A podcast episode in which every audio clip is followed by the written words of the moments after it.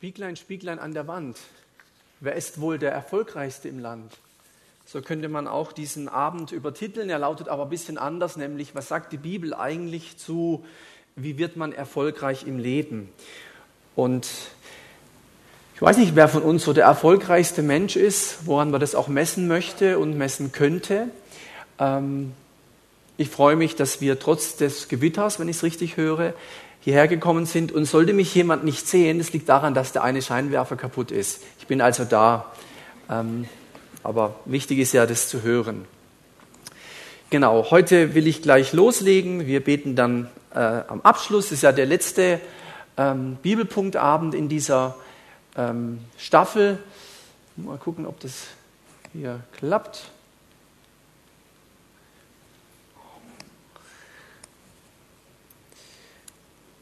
Testen wir nochmal, sonst muss mir der.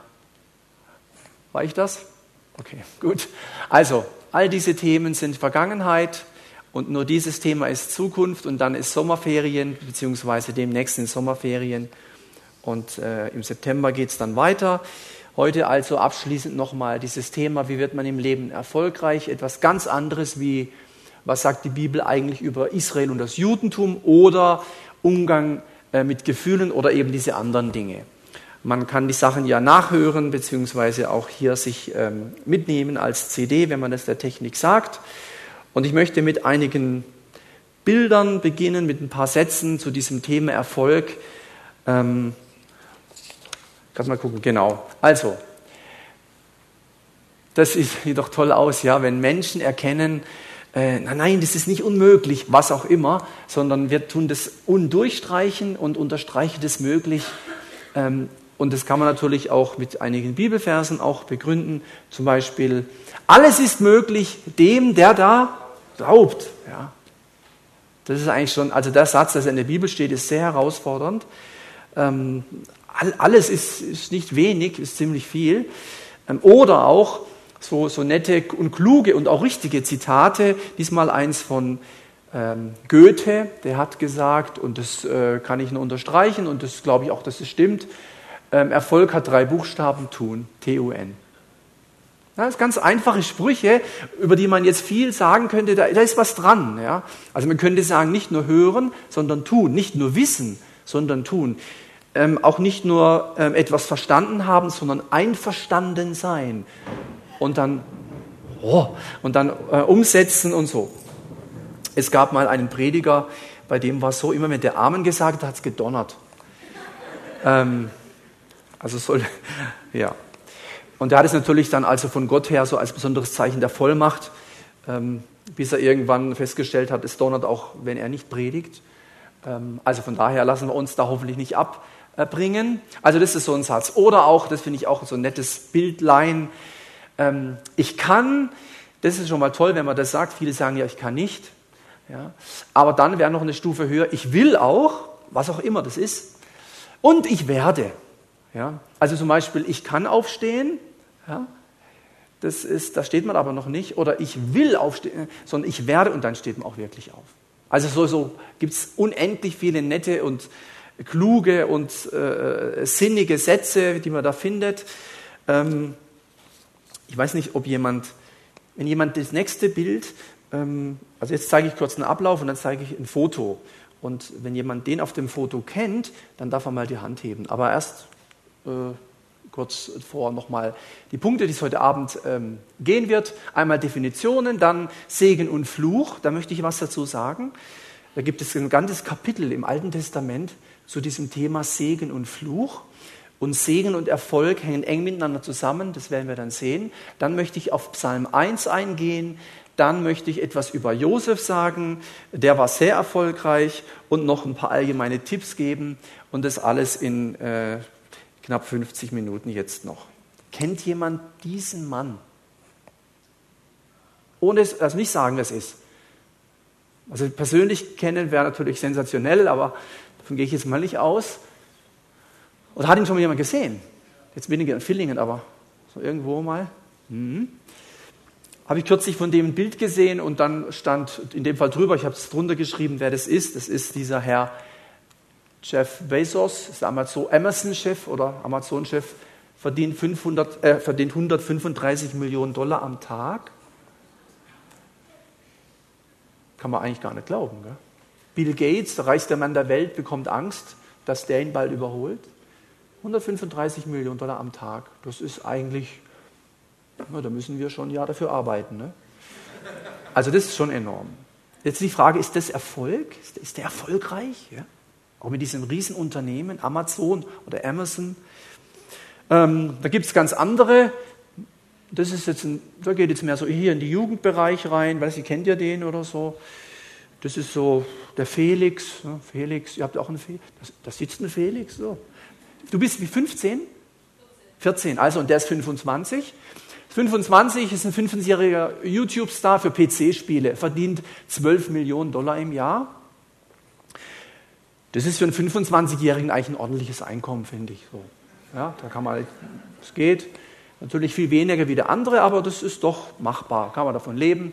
Äh, mit 25, jetzt weiß ich natürlich nicht, wer 25 ist und so wie so unsere Einkommensverhältnisse sind. Das ist auch nur am Anfang dieser Bereich des Einkommens. Sie werden nämlich sehen, dass Erfolg und Segen mit dem Einkommen, also mit, dem, mit der Menge des Geldes, die jemand verdient oder die jemand gespart hat, nichts zu tun hat. Ähm, den, die nächste Frau müssten, müsste eigentlich möglicherweise jemand kennen. Na, wer ist denn das? Kennt die jemand? Kenn, kennst du sie? Weißt du, wer das ist? Hinten auch? Lea weiß auch? Sie nickt auch. Das ist die Marina Holb, die fährt hier Bus und die wurde zur beliebtesten Busfahrerin ähm, gewählt, erkoren.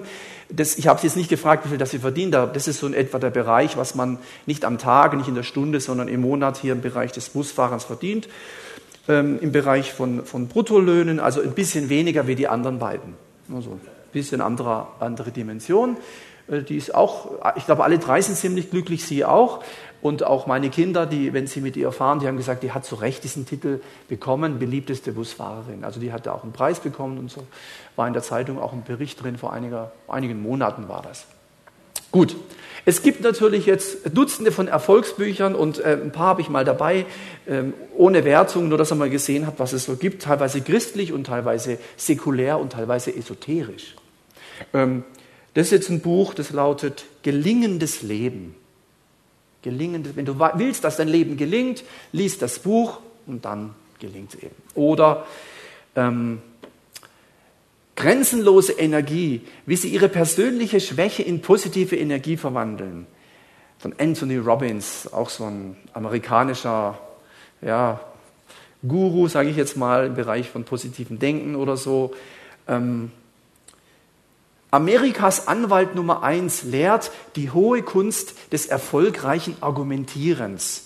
Argumentiere und gewinne.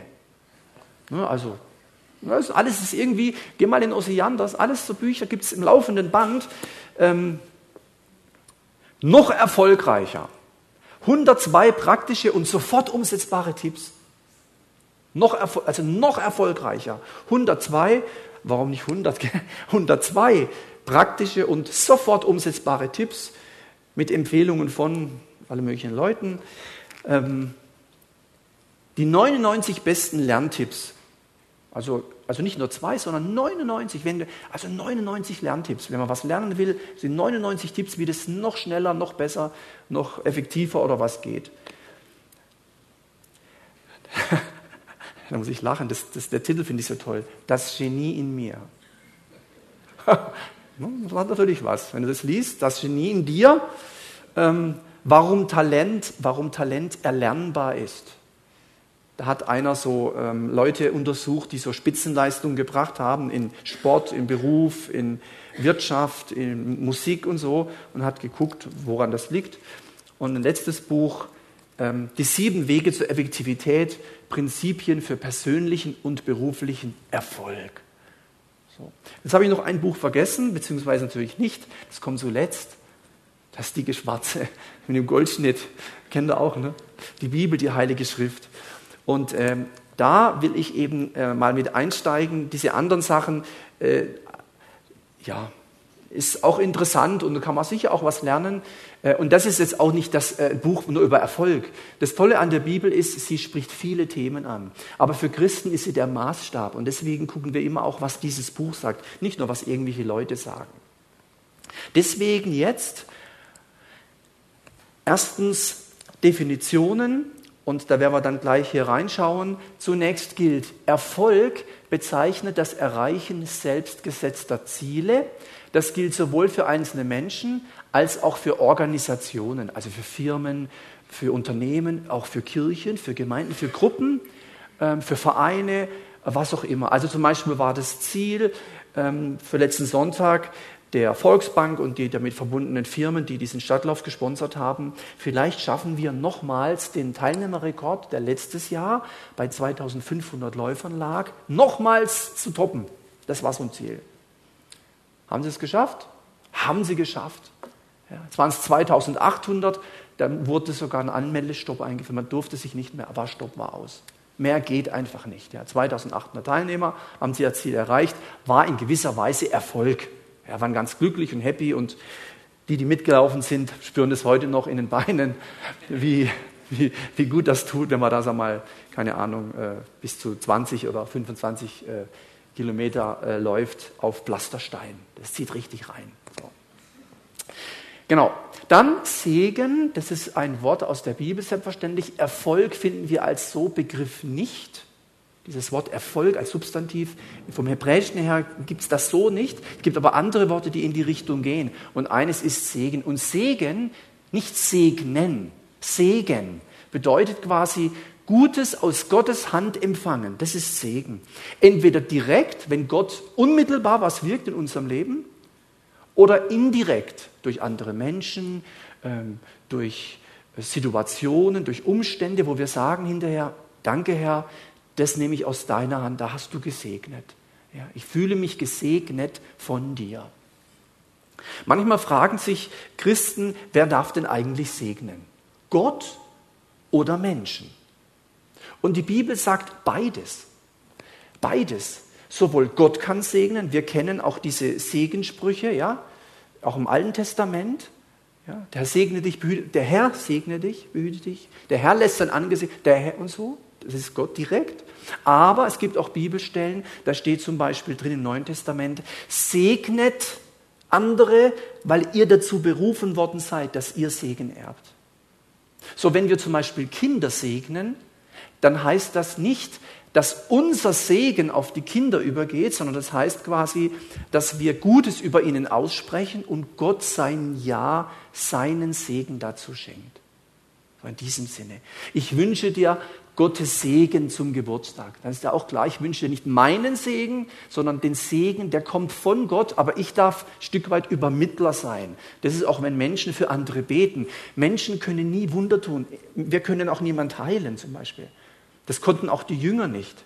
Die Vollmacht, die Autorität kam nicht aus ihnen heraus, sondern aus der Kraft Gottes, die aber durch sie wirkte. Und deswegen ermutigt uns auch die Bibel, füreinander zu beten. Oder wenn wir an Jakobus 5 denken. Das, der Bernd und ich machen das oft, immer wieder zu Menschen gehen, Jakobus 5 mit Öl salben im Namen des Herrn. Und dann heißt es, Gebet des Glaubens wird dem Kranken helfen und so weiter. Äh, aber nicht wir heilen, nicht das Öl heilt, sondern wenn, dann heilt Gott. Und trotzdem möchte er, dass wir diesen Dienst tun. Hat auch Jesus oft gemacht, ja. Wenn er sagt, er legt ihnen die Hände auf, betet für sie, weckt Tote auf. Ja. Das können wir ja nicht, das konnten auch die Jünger nicht. Aber wenn Gott sich dazu stellt, dann ist es möglich. Und darum will Gott ja immer mit uns zusammenarbeiten. Genau. Das heißt also, das Erfolg in unserem Sinne für heute Abend ist, wenn Gott Segen schenkt. Ja. Deswegen ist also heute Abend kein Tipp, wie man in fünf Jahren Millionär wird oder so. Das, ja, das ist nicht der Punkt. Ja. Sondern der Punkt ist, dass Gott Segen schenkt und auf was wir da achten können, dass das vielleicht leichter wird oder schneller geht oder länger bleibt. Und dazu jetzt zweitens diese, wie ich finde, interessante und bemerkenswerte Sache aus dem fünften Mose, Kapitel 28, die Verse 1 bis 14. Ähm, es gibt sogar, ich habe es jetzt leider vergessen, fällt mir jetzt gerade ein, ich habe auch ein Buch von Derek Prince, gibt es ein Buch, das heißt Segen oder Fluch. Segen oder Fluch. Und ich habe jetzt hier mal geschrieben Segen und Fluch, Fragezeichen, Ausrufezeichen. Und wenn ihr mal Zeit habt, dann könnt ihr das mal lesen zu Hause. Ich, das ist ein ziemlich langes Kapitel, ich lese jetzt nicht alles, aber ich fange mal an. Ähm, so den Einstieg habe ich sinngemäß hier. Da heißt es, wenn du der Stimme des Herrn deines Gottes genau gehorchst, oder hier steht gehorchen wirst, dass du darauf achtest, all seine Gebote zu tun, die ich dir heute befehle oder heute gebiete. Und jetzt steht hier Punkt, Punkt, Punkt. Und jetzt lese ich mal, was dann passiert. Dann wird der Herr dein Gott dich als Höchste über alle Nationen der Erde stellen. Und alle folgenden Segnungen werden über dich kommen und werden dich erreichen, wenn du der Stimme des Herrn deines Gottes gehorchst. Gesegnet wirst du sein in der Stadt und gesegnet wirst du sein auf dem Feld. Gesegnet wird sein die Frucht deines Leibes und die Frucht deines Ackerlandes und die Frucht deines Viehs, der Wurf deiner Rinder und die Zucht deiner Schafe. Gesegnet wird sein dein Korb und dein Backtrog. Gesegnet wirst du sein bei deinem Eingang und gesegnet wirst du sein bei deinem Ausgang. Der Herr wird deine Feinde, die sich gegen dich erheben, geschlagen vor dir hingeben. Auf einem Weg werden sie gegen dich ziehen und auf sieben Wegen werden sie vor dir fliehen. Der Herr wird dir den Segen entbieten in deine Speicher und zu allem Geschäft deiner Hand und er wird dich segnen in dem Land, das der Herr dein Gott dir gibt. Der Herr wird dich zu einem heiligen Volk für sich erheben, wie er dir geschworen hat, wenn du die Gebote des Herrn deines Gottes hältst und auf seinen Wegen gehst. Und alle Völker der Erde werden sehen, dass der Name des Herrn über dir ausgerufen ist, und sie werden sich vor dir fürchten. Und der Herr wird dir Überfluss geben an Gutem, an der Frucht deines Leibes und an der Frucht deines Viehs und an der Frucht deines Ackerlandes zur Wohlfahrt in dem Land, das dir zu geben der Herr deinen Vätern geschworen hat. Der Herr wird dir seinen guten Schatz, den Himmel auftun, um deinem Land Regen zu seiner Zeit zu geben und um all dein Tun deiner Hand zu segnen.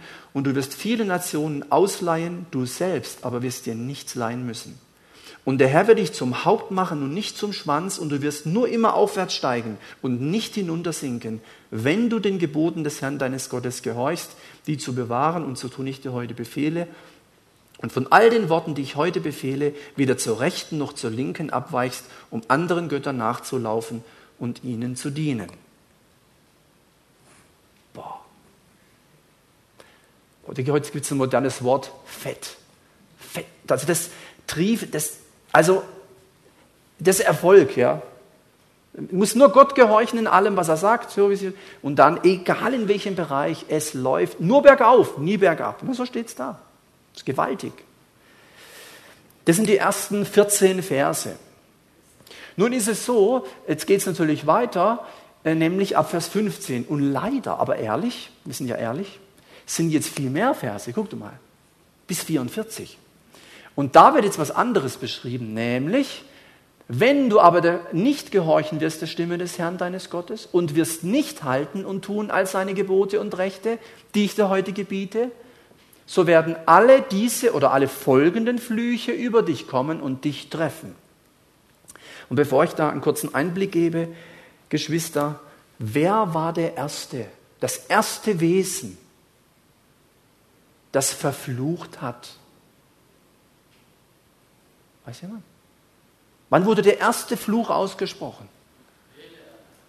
Bitte? Bileam? Noch früher. Gott bei Adam und Eva. Okay. Ja. Da wurde der, der Mann verflucht, Ackerboden muss arbeiten, die Frau Schmerzen bei der Schwangerschaft und so und die Schlange auch noch darfst nicht mehr rumlaufen. Die Schlange war ja nicht äh, verboten, wie wir das heute kennen, sondern wurde hier, muss im Dreck rumkriechen und so. Das heißt, zu denken, dass ein Fluch vom Teufel kommt, äh, da muss man erstmal die Bibel gut lesen. Ja, da sind wir verflucht worden vom Feind und so. Langsam, langsam, langsam. Guck genau hin. Die ersten Flüche, die wir finden in der Bibel, sind Gottes Aussprüche. Ja? Und wenn Gott einen Fluch ausspricht, dann hat es natürlich Konsequenzen. Und hier finden wir das auch. Gott sagt zuerst, was super läuft, alles läuft gut, wenn du gehorchst, in allen Dingen und so. Und wenn es eben nicht ist, wenn man nicht gehorcht, ja, wenn man nicht hält und tut all seine Gebote, die ich dir heute gebiete, dann werden folgende oder all diese Flüche über dich kommen. Und ich lese es nicht bis Vers 44, weil sonst ist keiner mehr da. Das ist echt hart, aber es steht halt drin. Müssen wir mal hören. Ich lese nur mal ein paar Verse. Also, verflucht wirst du sein in der Stadt, verflucht wirst du sein auf dem Feld. Verflucht wird sein dein Korb und dein Backtrog, verflucht wird, seine, wird sein die Frucht deines Leibes und die Frucht deines Ackerlandes, der Wurf deiner Rinder, die Zucht deiner Schafe. Verflucht wirst du sein bei deinem Eingang und verflucht wirst du sein bei deinem Ausgang. Der Herr wird den Fluch, die Bestürzung und die Verwünschung gegen dich senden in allem Geschäft deiner Hand, das du tust, bis du vernichtet bist und schnell umkommst wegen der Bosheit deiner Taten, mit denen du mich verlassen hast. Der Herr wird die Pest an dir haften lassen, bis er dich ausgerottet hat aus dem Land, wohin du kommst, es in Besitz zu nehmen. Der Herr wird dich schlagen mit Schwindsucht und mit Fieberglut, mit Hitze und mit Entzündungen, mit Dürre und mit Getreidebrand, mit Vergilben des Korns und sie werden dich verfolgen, bis du umgekommen bist. Und dein Himmel, der über deinem Haupt ist, wird Erz sein und die Erde, die unter dir ist, Eisen. Der Herr wird den Regen deines Landes zu Staub und Sand machen. Vom Himmel wird es auf dich herabkommen, bis du umgekommen bist. Der Herr wird dich schlagen, vor deinen Feinden dahingeben. Auf einem Weg wirst du gegen sie ausziehen und auf sieben Wegen wirst du vor ihnen fliehen und wirst zum Schreckenbild für alle Königreiche der Erde werden.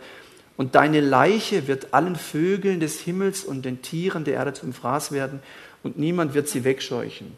Der Herr wird dich schlagen mit Geschwüren, mit Beulen, mit Krätze mit Grind, dass du nicht mehr geheilt werden kannst.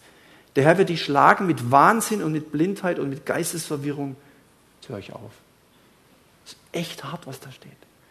Wisst ihr, manche Leute sagen, ja, ja, Gott ist gut, alles vollkommen, alles super, Gott ist immer spitze. Stimmt. Aber ich möchte diese Verse auch mal ernst nehmen. Die stehen auch in der Bibel. Und es geht, ich war jetzt gerade bei Vers 29, es geht bis Vers 44 weiter. Ganze Zeit. Es ist echt, echt hart, was da steht. Wirklich schlimm. Äh, Gott schenkt das, Gott schickt das, Gott sendet das.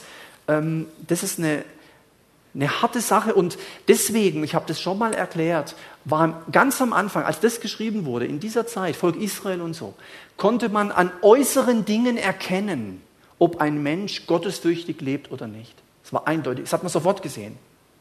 Ja. Reichtum, Gelingen, viele Kinder, alles läuft glatt, das muss jemand sein, der Gott gehorcht. So, keine Kinder, Dinge laufen schief, alles schwierig, Probleme, Krankheiten, also ganz klar, stehen unter dem Fluch Gottes, ist Gott ungehorsam. So steht es in 5. Mose 28. Und manche Menschen glauben, dass es bis heute noch so ist. Und in dem Buch Segen oder Fluch wird es auch ein bisschen erklärt, aber manches wird weggelassen und das finde ich schade, wird echt schade. Ähm, es wird zum Beispiel weggelassen Psalm 73 und Psalm 37. Dort steht was Interessantes. Dort heißt es nämlich, dass es den Gottlosen besser geht wie den Gottesfürchtigen. Das passt überhaupt nicht zu dem. Überhaupt nicht. Und wenn man das nicht versteht und da stehen, wenn wir hier hängen bleiben, dann kommen wir in eine Frömmigkeit rein, der Angst und des Drucks. Und dann kann man alles, was schwierig ist, immer so erklären. Ha ja klar, du bist nicht gehorsam. Ha ja klar, du willst den Weg nicht gehen, du lebst in Sünde, da stimmt was nicht. Immer so. Sonst müsste es anders laufen.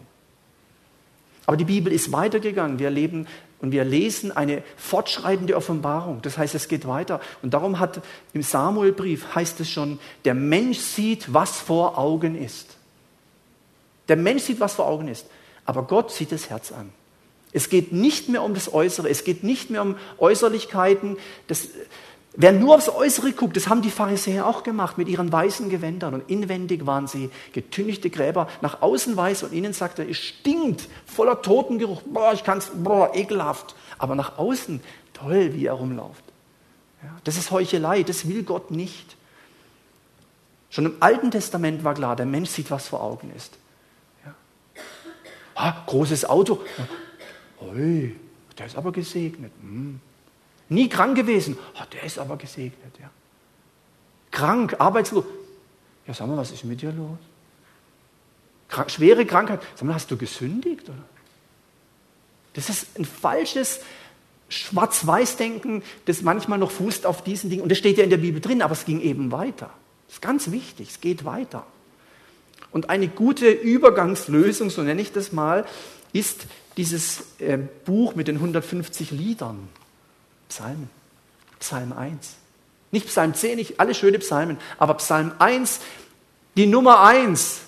Psalm 1, kannst du, also das hast du jetzt, Psalm 1. Super, Daumen hoch, 1, erster Psalm, ja. Psalm 1. Das ist jetzt ein Erfolgspsalm. Der weiß, um was es geht. Der sieht es im Alten Testament, diese Stelle. Der sieht aber auch das Neue Testament. Der sieht diese Spannung innen, außen, Heuchelei, Echtheit und so. Glücklich der Mann oder erfolgreich, glücklich zu schätzen, erfolgreich, gesegnet der Mann, der nicht folgt dem Rat der Gottlosen, den Weg der Sünder nicht betritt und nicht im Kreis der Spötter sitzt. Ich hatte das, meine ich, am Sonntag schon mal gesagt, in einem anderen Zusammenhang. Die Bibel sagt meistens, was man nicht tun soll, aber da bleibt sie nicht dabei. Zum Glück. Manche Christen bleiben immer dabei, was man nicht tun darf. Das soll man nicht, das soll man nicht, das darf man nicht. Und wenn du zum Glauben kommst, musst du sofort mit dem aufhören. Ich glaube, der Bernd hat es an der Einleitung auch gesagt. Die Gebote, wenn man das so als Verbote sieht, dabei sind es Angebote. Aber es stimmt, manchmal, so wie hier steht ganz klar drin, wenn du das nicht tust, wenn du nicht folgst dem Rat von gottlosen Menschen, gottlos gelöste Menschen, und zwar nicht irgendein Rat. Ja. Natürlich darfst du von deinem Kfz-Mechaniker deinen christlichen Rat annehmen, wenn es um deinen Motor geht. Darum geht es doch nicht, sondern wichtige, lebensentscheidende Tipps. Ja, nicht dem Rat von Gottlosen folgen, den Weg der Sünder nicht betreten. Ja, das heißt doch nicht, ich darf nicht mehr da auf den Fürstenberg ringen, weil da noch Sünder im Auto fahren. Das ist doch gar nicht gemeint. Weg meint die Lebensweise der Sünder, nicht nachmachen. Wir sündigen, Menschen, die ohne Jesus leben, sündigen auch. Der Unterschied ist nur, die leben in der Sünde und wir müssen nicht sündigen, weil wir erlöst sind und wir können mit unseren Federn zu Jesus kommen. Wir wissen um sein Blut, Reinigung, Vergebung, Erlösung, solche Dinge. Und nicht im Kreis der Spötter sitzen, also dass sich gläubige Leute, das ist doch selbstverständlich, nicht wohlfühlen in der Gemeinschaft von Menschen, die so, so Spötter, wisst ihr so, auch so gotteslästerliche Dinge sagen Bibel und diese Dinge so auf die Schippe nehmen, Werte vertreten, die ganz gegen die Bibel sind, da fühlen wir uns doch nicht wohl. Das meint auch das Neue Testament mit habt nicht lieb die Welt. Und nicht ein Christ geht nicht ins Kino oder so. Christ geht nicht ins Schwimmbad. Christ hat keinen Fernseher. Christ hat kein Radio. Ja, was hat er denn überhaupt noch? Ja, das, und dann hast du kein Radio und ja, und jetzt? Bist jetzt besser oder wie? Gibt auch Ungläubige, die kein gut Radio, na, hat mal jeder, oder Fernseher auch, aber äh, gibt auch Ungläubige, die keine Ahnung, kein Handy haben. Ja, und jetzt? Ja, das ist nicht der Punkt, sondern der Punkt ist, dass man sich nicht wohlfühlt, dass man nicht diesen Lebensweg geht, dass man nicht wichtige Entscheidungen für sein eigenes Leben, ganz wesentliche Entscheidungen, mit Menschen bespricht oder auf Rat von Leuten hört, die total gegen Gott sind. Darum geht's. Das ist eine, was die Bibel sagt, bitte lasst das. Also manchmal ist es schon gut, auch den Kindern oder uns Erwachsenen, mir, dir zu sagen, das ist nicht gut, lass, hör auf, nicht gut. Aber dann geht es weiter und darum, das ist das Wesentliche. Nochmal, wenn jemand das hält, nehmen wir mal an, ich halte oder du, wir halten das jetzt alles, das machen wir alles nicht, dann ist noch nicht der Erfolg da, der Segen. Das reicht noch nicht aus. Sondern jetzt kommt das Entscheidende. Sondern seine Lust, Freude ist da gemeint hat am Gesetz des Herrn. Das war damals natürlich, heute würden wir sagen, hier an der Bibel. Ja, als es geschrieben wurde, gab es es ja noch nicht, aber heute dürfen wir das gerne so sagen, am Wort Gottes, an, an, an der Heiligen Schrift und über die Heilige Schrift nachdenkt. Da steht übrigens äh, was wie Meditation. Da kriegen auch gleich alle einen Schreck. Ja, langsam, einfach nachdenken. Drüber nachdenken, nachsinnen. Ah, Psalm 1, mal auswendig, vor und runter, rückwärts, singend. Gibt es da Lieder, wohl dem, der nicht wandelt? Gibt es so Lieder, ja? Das ist alles so dieses drüber nachsinnen, nachdenken, auf den Zettel schreiben, auswendig lernen, immer wieder lesen, Tag und Nacht. Das heißt nicht, man darf nicht schlafen. Das geht einfach darum, dass es zu so einem Lebensmotto wird. Christen leben mit der Bibel. Amen. Ist doch klar. Selbstverständlich leben Christen mit Wort Gottes. Und wenn das jetzt jemand macht, also das lassen, das lassen, das tun, das, ist so, das Psalm ist total genial, weil du kannst sofort überlegen, auf was muss ich mehr achten? Muss ich mehr darauf achten, diese Dinge zu lassen? Oder muss ich mehr darauf achten, diese Dinge zu tun? Es könnte ja sein, du lässt es, aber tust das nicht. Oder du tust das zwar, lässt das aber nicht. Dann wird es so ein bisschen schräg. Deswegen, das lassen, das tun. Und wenn das jemand macht, dann, sagt dieser Psalmist, dieser Mensch ist dann wie ein Baum gepflanzt an Wasserbächen, der seine Frucht bringt, also der Erfolg hat. Das ist Erfolg. Er zu seiner Zeit und dessen Laub nicht verwelkt. Und alles, was er tut, gelingt ihm. Alles, was er tut. Boah. Also das, eigentlich müsste man nur Psalm 1 umsetzen, das reicht schon. Alles, was er tut, ist nicht wenig. Man könnte sogar so weit gehen, wenn in unserem Leben nicht alles gelingt, was wir tun, könnte das vielleicht an diesen Sachen liegen. Vielleicht, ja. Also es ist schon eine starke Aussage. Wie ein Baum. Baum ist jetzt nicht gemeint irgendwie so ein keine Ahnung, wie viele Bäume, einfach wie ein, eine Pflanze, die halt wächst, die nach oben auch zum Licht wächst, die mit Wasser verbunden sein muss durch die Wurzeln und so. Das sind alles diese Bilder, die der Psalmist beschreibt. Der Frucht bringt zu seiner Zeit. Ähm, der Apfel bringt eben nicht immer Frucht, hat gewisse Zeiten und dann ist es soweit. Ja, das ist, hat ja alles Saat und Ernte und so. Ja, und dessen Laub nicht verwelkt. Ja, und alles, was er tut, gelingt ihm. Alles, was er tut, gelingt ihm. Das ist Erfolg im Sinne der Heiligen Schrift. Und das kann sich auch materiell niederschlagen, selbstverständlich. Es gibt reiche Menschen, auch im Alten Testament besonders, im Neuen auch, aber nicht mehr so oft, nicht mehr so stark, aber auch. Aber im Alten Testament, da gab es steinreiche Menschen. Unglaublich. Steinreiche Menschen. Ich würde heute sagen, so Multimillionäre oder so, Milliardäre oder so. Aber Gott ist fürchtig. Gott hat kein Problem, wenn du viel Geld hast. Das ist nicht das Problem. Entscheidend ist, wo dein Herz sitzt. Und du kannst nicht Gott und dem Mammon, Mammon ist ja das Bild für Gott, für das, für das Geld, der Gott des Geldes, Mammon, kannst nicht Gott und dem Mammon dienen. Also die Frage ist nicht, wie viel Geld jemand hat, sondern wo sein Herz ist. Das ist entscheidend. So, und ein gutes Beispiel für so jemanden, finde ich, war der Josef, dieser Mann, der, ähm, ich lese einfach mal diese Stelle aus äh, 1. Mose 39 ab Vers 1. Da heißt es, und Josef war nach Ägypten hinabgeführt worden. Also das war keine schöne äh, Geschichte. Wer sie kennt, war ziemlich dramatisch gewesen. Man hat ihn verraten, man hat so getan, als ob er tot wäre und die eigenen Brüder und so. Ganz spannend die Geschichte. Also nicht, nicht schön, keine schöne Biografie. Er war auch ein Träumer. Josef war so ein Träumer. Der hat so Träume, Träume gehabt, wenn du die deinen Geschwistern, deinen Eltern, deiner Frau erzählst, dann gibt es auch Ärger.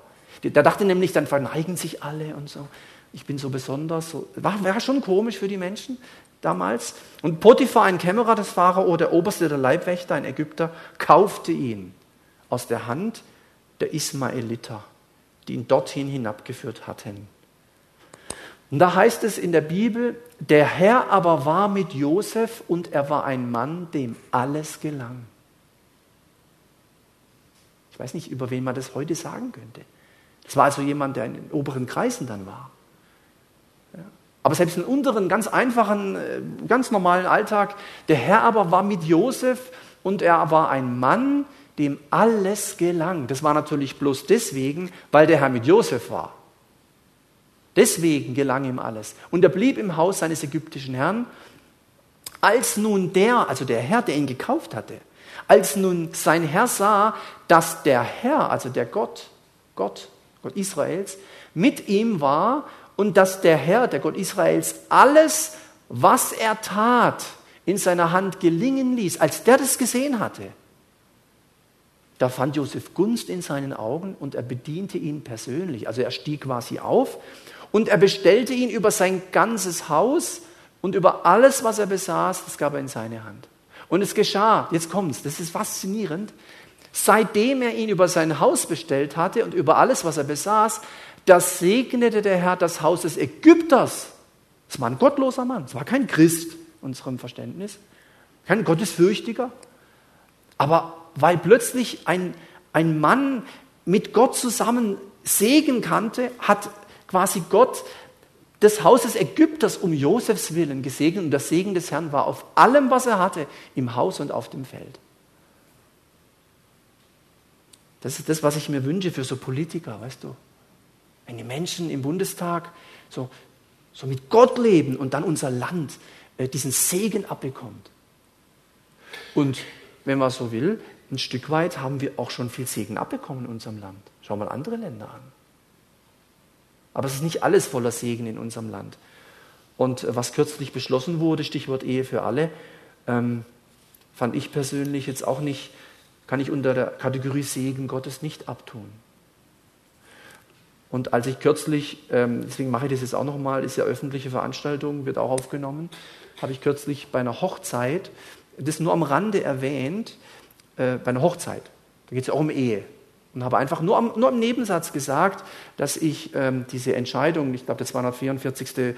Bundestagssitzung da in Berlin, dass ich das jetzt nicht ganz so dem entsprechen finde, was die Bibel sagt. Und Gott schuf sie als Mann und Frau und wie er das so gedacht hat. So weit, so gut. Und dann war Hochzeit. Und äh, hinterher kam äh, jemand auf mich zu, zwei Personen. Und die haben dann äh, gesagt, äh, also das wäre menschenverachtend, was ich da gesagt hätte. Es wäre rassistisch. Habe ich gedacht, das habe ich noch nie erlebt. Sag ich, wie bitte? Sie sind ein Rassist. Sag ich, bin, wieso? Ja, Sie haben da so erwähnt und so. Sage ich, ja, ja, ja, stimmt. Ich glaube tatsächlich, das beste Modell für zwischenmenschliche Beziehungen ist Mann und Frau. Ich denke, dass das das optimale Bild für Ehe ist. Ja, stimmt. Menschenverachtend dass sie sowas öffentlich bei einer Hochzeit sagen. Dann habe ich gesagt, Entschuldigung, ich bin halt Pfarrer, Pastor und die Bibel ist uns wichtig. Ja, also ich gehe nie in die Kirche, aber das sage ich, also dann gehen Sie in meine Kirche. Ich hoffe nicht, dass jemand heute hier ist, der, der sowas über mich sagt, aber da war ich echt erschrocken. Deswegen wünschte ich mir, dass die Menschen, die so Entscheidungen treffen, ganz viel mit Ah, mit Gott im Bunde wären, dass ein Land, so wie hier dieses Haus, auch ein Land von vielen Gottlosen, Deutschland ist sehr gottlos, trotzdem den Segen Gottes immer wieder oder immer wieder neu bekommt. Ja. So, jetzt geht es aber weiter. Jetzt kam die Sache mit der Frau, ja, Geschichte kennen wir vielleicht, die wollte dann mit ihm da was anfangen, er haut ab und so, dann erzählt sie, der wollte was von mir, hat ja nicht gestimmt, auf jeden Fall, der hat nichts Böses gemacht, der Josef, nichts. Das Ende ist, hier heißt es dann, und Josefs Herr legte ihn ins Gefängnis, an den Ort, wo die Gefangenen des Königs gefangen lagen. Und er war dort im Gefängnis. Da war ein ganz steiler Abstieg, ganz steiler Abstieg für Josef. Vom, vom, vom hohen, von einer hohen Position, wegen nichts, wegen keiner Sünde, wegen keinem Fehler, zu Unrecht ins Gefängnis gekommen. Und die Gefängnisse damals waren anders wie die heute. Aber was macht Gott? Der Herr war, ich sag mal, immer noch mit Josef. Der Herr aber war mit Josef und wandte sich ihm in Treue zu und gab ihm Gunst in den Augen des Obersten des Gefängnisses. Das bedeutet, Gottes Segen kennt keine Grenzen. Ob du krank bist, ob du im Gefängnis bist, ob du ganz oben bist, ob du ganz unten bist, ob du nahezu sündlos lebst oder auch Fehler machst. Der hat zwar keinen Fehler gemacht, aber wir kennen andere Geschichten in der Bibel von Menschen, die große Fehler gemacht haben. Und trotzdem war der Segen Gottes auf diesen Menschen. Ja? Weil Gott keine sündlosen Leute sucht, sondern hingegebene Leute. Das ist ganz wichtig. Das war für mich vor vielen Jahren eine totale Offenbarung. Dieses Jagen nach Sündlosigkeit kannst du vergessen. Jagen nach hingegebenem Leben. lebe einfach so eng wie du kannst mit Gott. Dann wird automatisch das mit der Sünde auch sich verbessern. Ja, aber, aber fixier dich nicht auf ohne Sünde leben. Fixier dich mit Jesus zu leben, ganz eng mit ihm, in ihm bleiben und so. So, der Oberste des Gefängnisses übergab, es passiert genau das Gleiche. Im Gefängnis. Der, vorher war es der Potiphar und jetzt der Oberste des Gefängnisses übergab alle Gefangenen, die im Gefängnis waren, der Hand Josefs. Der Oberste des Gefängnisses sah nicht nach dem Geringsten, das unter seiner Hand war, weil der Herr mit ihm war und was er tat, ließ der Herr gelingen. Was, ähm, was er tat, ließ der Herr gelingen. Josef ist für mich einer der erfolgreichsten Menschen in der Bibel. Und zwar deswegen, weil solche Sachen dabei stehen. Der Herr aber war mit Josef. und wandte sich ihm treu, weil der Herr mit ihm war. Und was er tat, ließ der Herr gelingen. Oder vorhin, was er tat in seiner Hand gelingen. Immer wieder, das was ich immer, immer wieder hier auch nochmal. Der Herr war mit Josef, alles gelang, der Herr mit ihm war. Ist Gott mit dir? Das ist die Frage. Ist er mit mir? Ist er mit uns? Das ist die Frage. Das ist der Erfolg. Im biblischen Sinne. Wenn Gott mit dir ist. Und es gibt einen äh, in der Bibel, mit dem war Gott so stark, dass Gott gesagt hat, es hat gar keinen Wert mehr, dass du hier unten weiterlebst. Ich hole dich gerade ab. Zack. Was immer da das war? Henoch. Henoch. Da heißt es, Henoch wandelte mit Gott und Gott, äh, also so, so, ich kann es mir nicht anders vorstellen, dass Gott sagt, weißt du was, du bist so weit im Himmel, das kannst du eigentlich gleich hoch, es macht gar keinen Sinn mehr. Du, du passt gar nicht mehr darunter. Ja. Wandelte mit Gott heißt nicht einfach nur bekehrt. Bekehrung gab es damals in dem Sinne ja sowieso nicht, ja, war ja alles vor der Zeit Jesu. Aber wandelte mit Gott im, im Hebräischen meint, das ging beständig, eng mit Gott. Beständig eng mit Gott. Manche, die am, am, Sonntag mitgejoggt sind, mitgelaufen sind, mitgegangen sind, sind händchenhaltend über die Ziellinie gelaufen. Zum Beispiel. Das ist eng mit jemand gehen. Verstehst du? Eng. Nicht, wo ist er denn? Wo ist sie denn? Ah ja, irgendwo, ach, irgendwo wird sie sein. Ganz eng. Und so ähnlich stelle ich mir das mit Henoch vor. Nicht Händchen haltend mit, da gab es ja keine Hand, aber der war so auf Gott ausgerichtet. Das ist ein großes Vorbild, wobei ich nicht weiß, ob das heute noch mal so wäre, dass plötzlich dann, ja, gibt auch so keine oder kaum noch Geschichten. Es gibt ein paar wenige, wo man nicht so richtig weiß und so, aber Henoch war so einer. Und das, das ist, was Erfolg, wie sagt man so schön, ähm, garantiert oder generiert. Eng mit Gott gehen. Also wenn du Erfolg haben willst im Leben, geh eng mit Gott. So. Eng mit Jesus. Eng, eng, eng. Nicht weit weg. Eng. Das müsste jetzt eigentlich fünftens sein, aber ich glaube, ich habe hier viertens das haben wir schon gehabt, haben wir auch schon gehabt. Das müsste jetzt hier viertens, also fünftens, wir stellen uns fünftens vor, das ist nämlich der letzte Punkt, allgemeine Tipps, die ich noch ein paar Sachen geben möchte. Ähm, einmal das, was man heute so insgesamt weiß und was der Bibel nicht widerspricht, ähm, weil jetzt ist ja die Frage, ja eng mit Gott, ja was heißt das denn?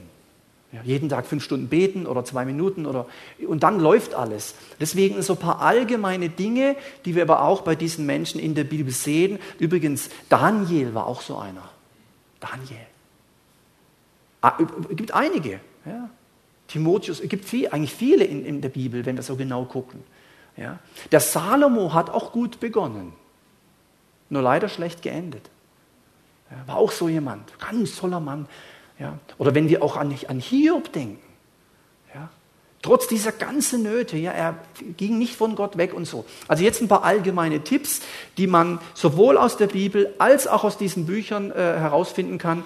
Und das finde ich ja jedes Mal toll, wenn die Leute was feststellen, diese klugen Leute, äh, Dinge, die in der Bibel schon längst drinstehen. Die auch manchmal sogar Bibelverse zitieren. Ja, das müssen sie auch, weil die normalen Menschen, die solche Sachen lesen, häufig die Bibel ja nicht kennen. Und manch einer ist auch religiös bis hin zu, dass es auch Christen sind, die da, dazu was sagen. Also ein paar Gedanken. Ähm, das ist halt einfach so. Zum Beispiel erfolgreiche Menschen sind fleißig. Nicht faul. Geh hin zur Ameise, du Fauler, und lerne von ihr. Steht in den Sprüchen. Von der Ameise lernen, das ist schon eine Demütigung. Wenn ich, wenn ich auf eine Ameise trete, das merke ich nicht und sie äh, Weiß ich nicht, ob sie es nur noch merkt. Ameisen, das ist ja das ist ein Witz. Geh zur Ameise, du Fauler, und lerne von ihr. Da ist nicht gemeint rumrödeln wie verrückt. Ameise arbeitet 39 äh, Stunden in der Woche, hat man herausgefunden. Das bedeutet, die hat auch Freizeit. Work-Life-Balance kannst du bei Ameisen lernen. Die Ameisen sind noch die kleinen Tierchen, die diese riesen Baumstämme transportieren. Wisst ihr, kennt ihr die? Haben wir gesehen. Ja? Viel, viel schwerer wie Sie. Dann, tragen, dann geben Sie es jemand anderem, der gibt es wieder weiter. So. Sagt, kann man ganz viel drüber sagen. Also Fleiß. Da hätten unsere, meine Eltern und meine Oma gesagt, jawohl, Fleiß. Ohne Fleiß. Genau. Das hört man heute nicht mehr so oft. Aber ist was dran. Erfolgreiche Menschen haben auch Ziele. Also die wissen auch ein Stück weit, wofür sie leben, wo sie hinwollen, in welche Richtung das hier entwickeln sollte. Das ist, kann man auch sehr deutlich finden. Auch bei Jesus finden wir das. Ist einfach nicht so rumgelaufen. Hat ein Ziel. Sein Ziel war immer den Willen Gottes tun. Ziele im Leben. Wenn man kein Ziel hat, gut, dann muss man sich nicht wundern, wenn man nirgends hinkommt. Klar. Erfolgreiche Menschen geben nie auf. Und Aufgeber gewinnen nie. Ist ja klar, wenn ich aufgebe, ist rum, ist vorbei. Erfolgreiche Menschen, die, man könnte auch mit der Bibel sagen, der Gerechte fällt siebenmal, steht immer wieder auf. Mit der Zahl sieben ist jetzt nicht gemeint, glaube ich, ein, zwei, drei, oh, jetzt bin ich acht, achtmal gefallen, oh, jetzt kann ich ja nicht mehr aufstehen. Weil die Bibel sagt ja nur siebenmal. Das ist nicht, sieben hat ja, hat ja eine Bedeutung. Ja. Also einfach wieder aufstehen. Steh auf, Männchen. Boing. Immer wieder hoch. Resilienz, Widerstandskraft. So. Erfolgreiche Menschen denken positiv. Das ist auch ganz klar. Äh, die sehen auch die negativen Dinge. Die sehen auch die Nöte. Die sehen die Nöte im eigenen Leben. Bei anderen, die sehen die Fehler. Aber sie haben so eine grundsätzlich positive Ausrichtung. Sie glauben nämlich, dass Gott stärker ist wie alles andere. Und Gott ist gut, haben wir am Sonntag hier gehört. Gott ist gut. Das reicht schon.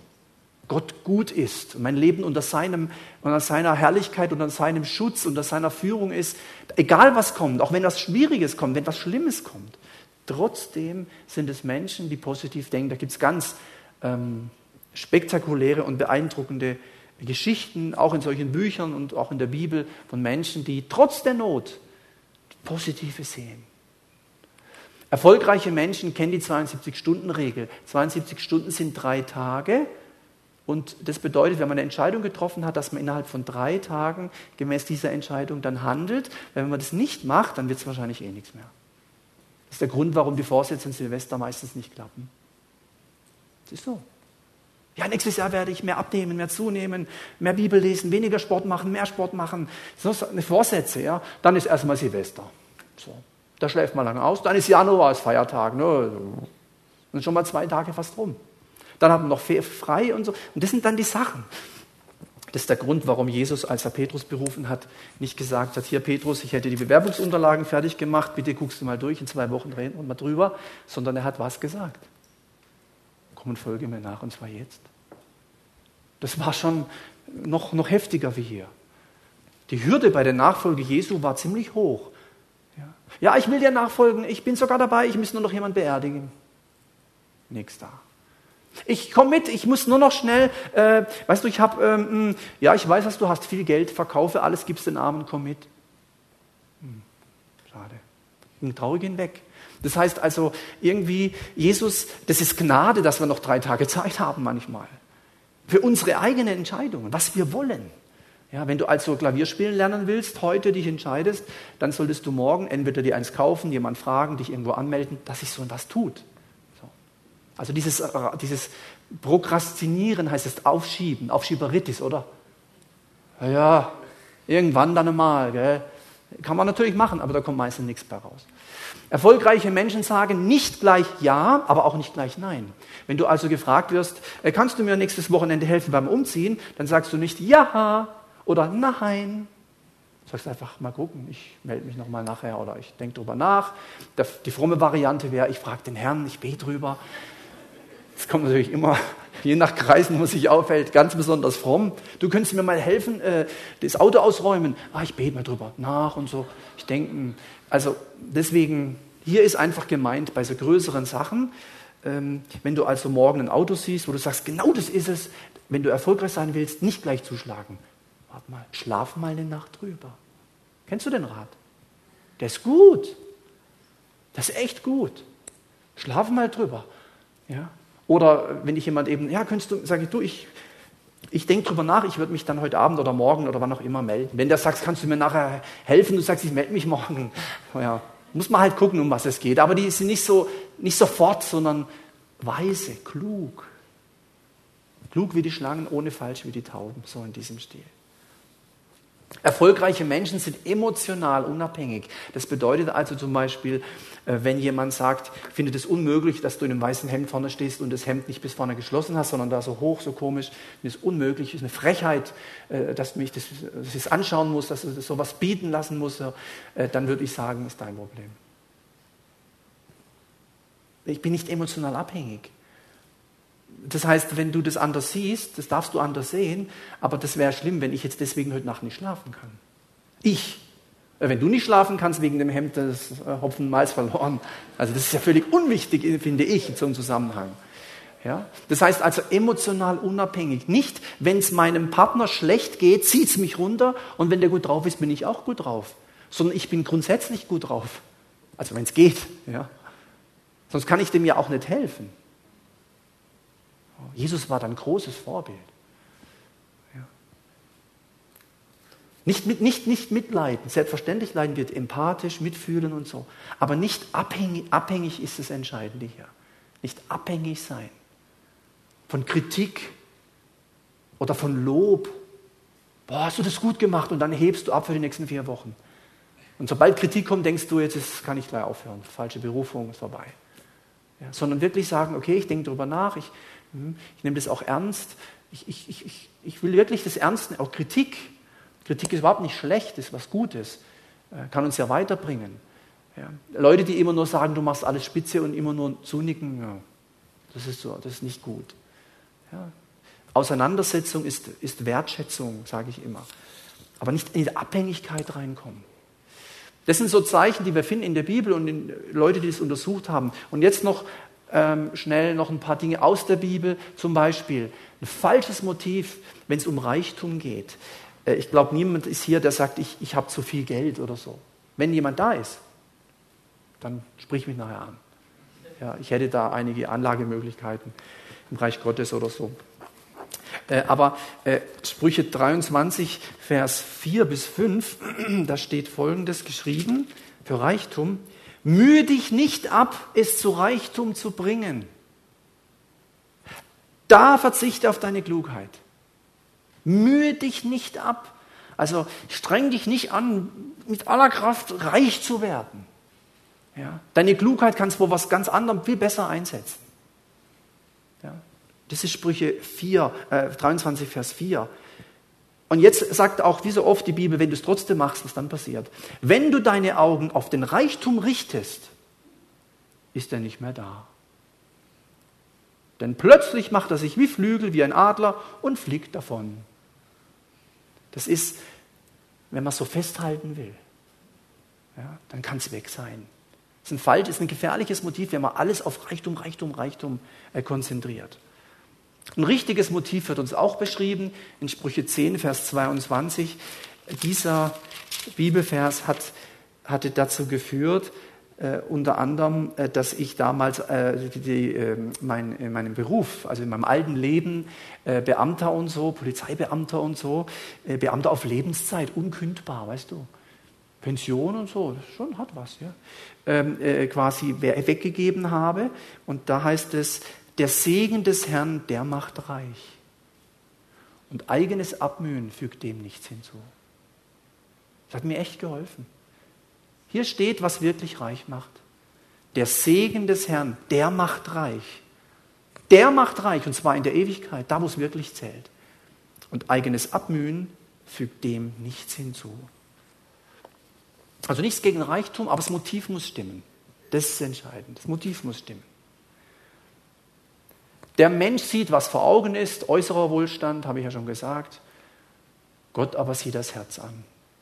Reinheit, Glauben, Vollmacht. Äuß überhaupt Äußerlichkeiten. Ja, das kann auch bei in christlichen Kreisen kann das auch sein. Ja, vor vielen Jahren bei einer Pastorentagung am, am Mittagstisch fragt mich doch der eine, ich kannte den nicht, und wie viel seid ihr? Das war die Frage, war die Begrüßung. Wie viel seid ihr? Und die Gemeinde, in der ich da war, die war sehr klein, 27 Mitglieder. Und da habe ich gedacht, dem gebe ich es und habe irgendwas, ich glaube 800 Mitglieder. Und, was? Was? Echt jetzt? Hey, wer bist du? Hey, schau mal, der 800. Äh, äh, äh, total abgedreht. Und da sage ich, was bist denn du für einer?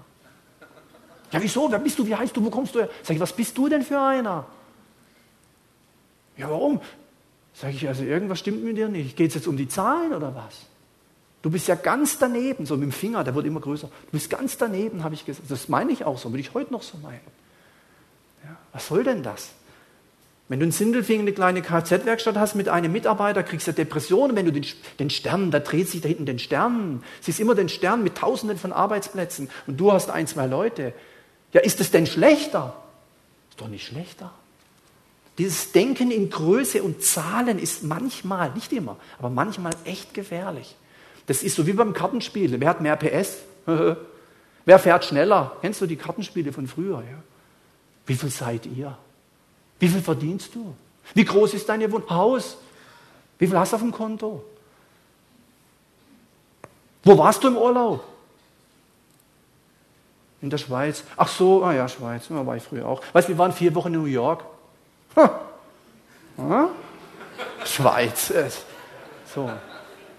Kannst übrigens auch mal Leute reinlegen. Ja, sagst irgendwas, dann, oh, was echt, vier Wochen New York? Ja, Wahnsinn. Und dann sagst was bist du für einer? Du bist ganz, machst du mit dem Finger, du bist ganz daneben, du. Als ob es darauf ankommt. Ja. Kannst ins Solarium gehen, mache ich jetzt nicht, könntest ins Solarium gehen, kommst brutal braun raus, sagt er zu dir, ah, du siehst aber gut aus. Warst im Urlaub? Sag, nee, war im Solarium. Äh. Ja. Immer dieses Äußere, das Äußere immer. Das ist echt schade. Der Mensch sieht, was vor Augen ist. Wer viel besitzt, nochmal zum Reichtum, soll viel geben. Das ist sicher was, was die Bibel lehrt. Wer viel hat, von dem wird auch viel gefordert.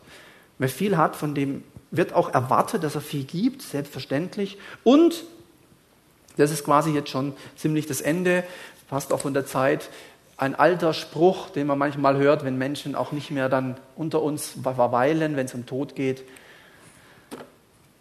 Das letzte Hemd hat keine Taschen. Wir nehmen nichts mit.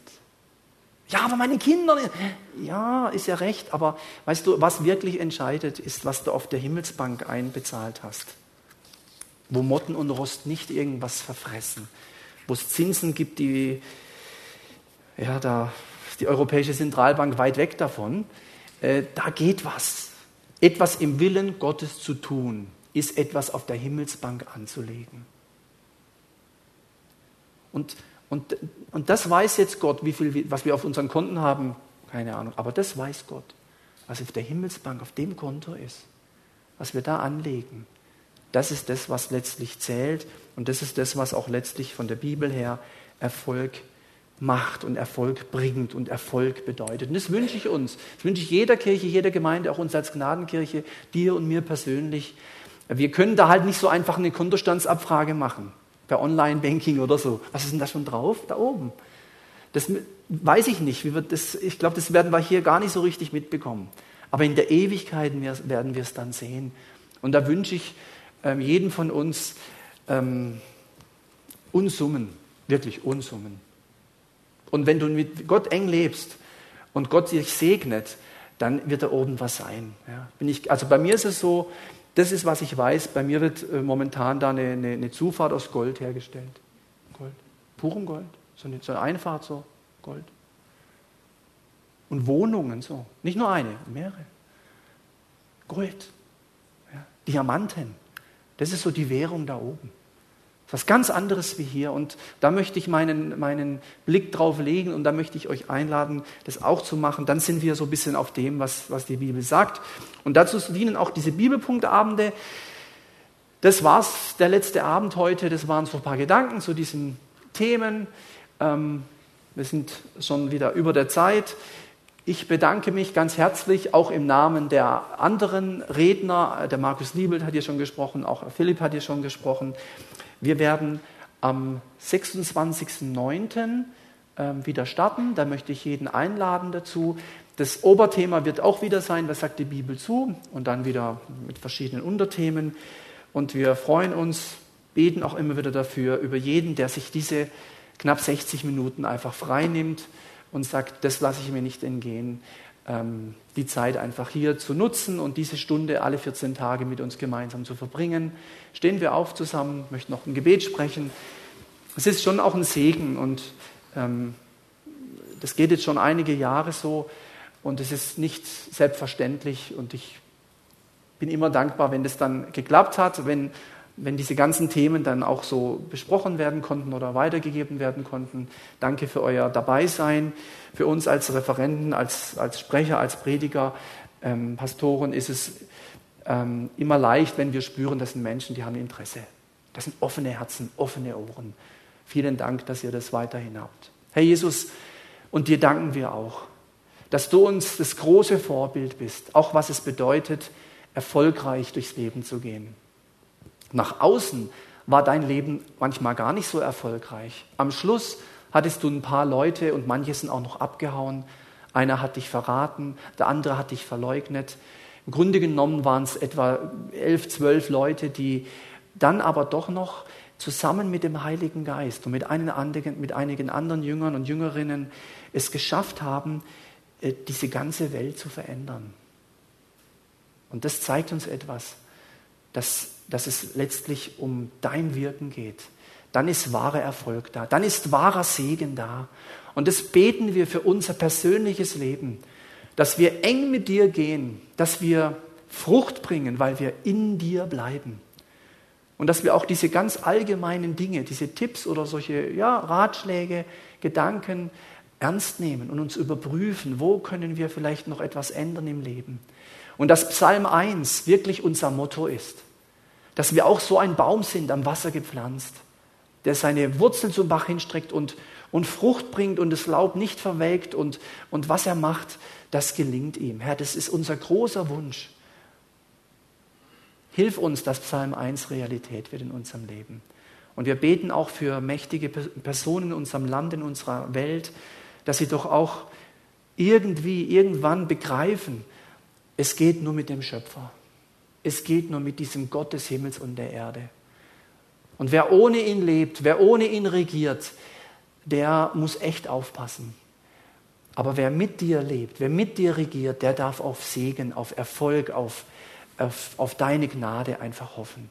Und das wollen wir auch als Gnadenkirche und auch sonstige Kirchen und Gemeinden am Ende der Zeit. Danke für diese Bibelpunktstaffel. Danke für jeden, der sich immer wieder Zeit genommen hat, hierher zu kommen. Für dieses Vorrecht und für diese Freiheit, die wir noch haben, so frei über diese Dinge predigen und lehren zu dürfen. Und so schenke, dass viel von dem, was wir in diesen Abenden gehört haben, aufgeht und Frucht bringt. Im Kleinen, im Großen, 30-fach, 60-fach, 100-fach, so wie jeder einfach in der Lage ist und so wie du es für jeden von uns vorgesehen hast. Und danke, dass wir unter deinem Segen auseinandergehen. Auch in die Sommerzeit, in all das, was so vor uns liegt. Wir geben dir die Ehre. Amen. Amen. Vielen Dank fürs Kommen. Schöne Sommerzeit und dann bis demnächst wieder.